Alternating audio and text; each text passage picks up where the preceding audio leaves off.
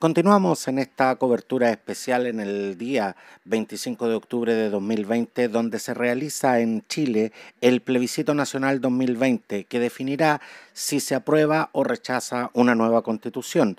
Y tal como lo hemos ido informando, el primer resultado oficial en Nueva Zelanda eh, gana la opción apruebo por un 93% de los votos escrutados y eh, por otra parte la opción rechazo obtuvo el 7% de las preferencias. También hemos conocido resultados oficiales que nos llegan desde Asia. Eh, desde Tokio llega, nos llega la información de que el apruebo eh, ha, obtenido la mayor cantidad de preferencia, obteniendo un 88.5% de los votos escrutados. Y por otra parte, la opción rechazo obtuvo el 11.4% eh, de las preferencias. Quiero contarles también que como muestra del enorme impacto y trascendencia del plebiscito que se desarrolla en, en, Chile el 25 de octubre, esto ha sido destacado nada menos que por Google. Sí, el mundialmente eh, conocido buscador estrenó hoy un nuevo doodle en referencia al histórico plebiscito que se desarrolla en Chile. El doodle, eh, el doodle muestra una urna con la bandera chilena y un voto para señalar la histórica jornada chilena. El plebiscito en Chile eh, acapara también titulares en los eh, principales medios del mundo, que destacan que se trata de una jornada histórica, en contexto también de la pandemia del coronavirus.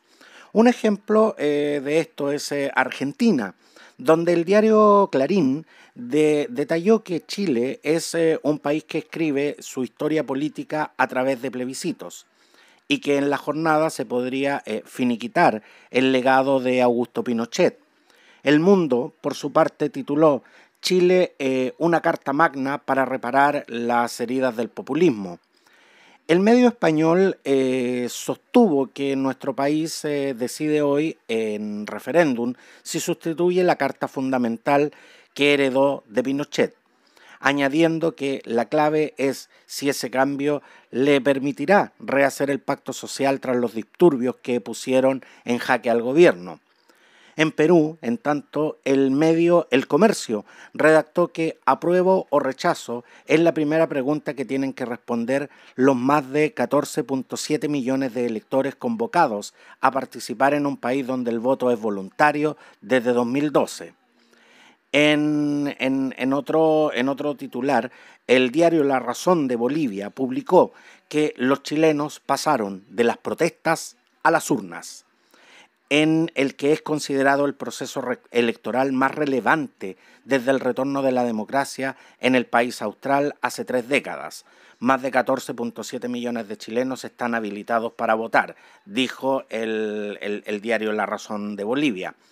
También eh, Le Monde de Francia coincidió en su sección internacional que Chile vivirá una histórica votación y que el legado de Pinochet fue un sistema neoliberal denunciado por el movimiento social iniciado hace, hace un año.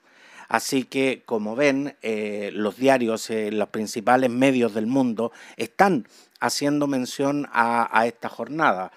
En, estos momentos también podemos informar de que eh, extensas filas se están, se, están, eh, se están generando en los diversos locales eh, de votación tenemos información de, que, de extensas filas se están generando, por ejemplo, en el Estadio Nacional, que es uno de los locales eh, que, alberga la mayor cantidad de mesas. Así que eh, podemos decir en este instante de que esta, esta convocatoria ha sido realmente masiva, tanto en Chile como en el extranjero continúo eh, informando a través de la, información que voy recopilando y poder entregar eh, eh, a todos ustedes los datos más relevantes de este, de este histórico proceso. Gracias por estar en esta cobertura especial del Plebiscito Nacional 2020. Soy Roberto del Campo Valdés y esto es Preciso y Conciso.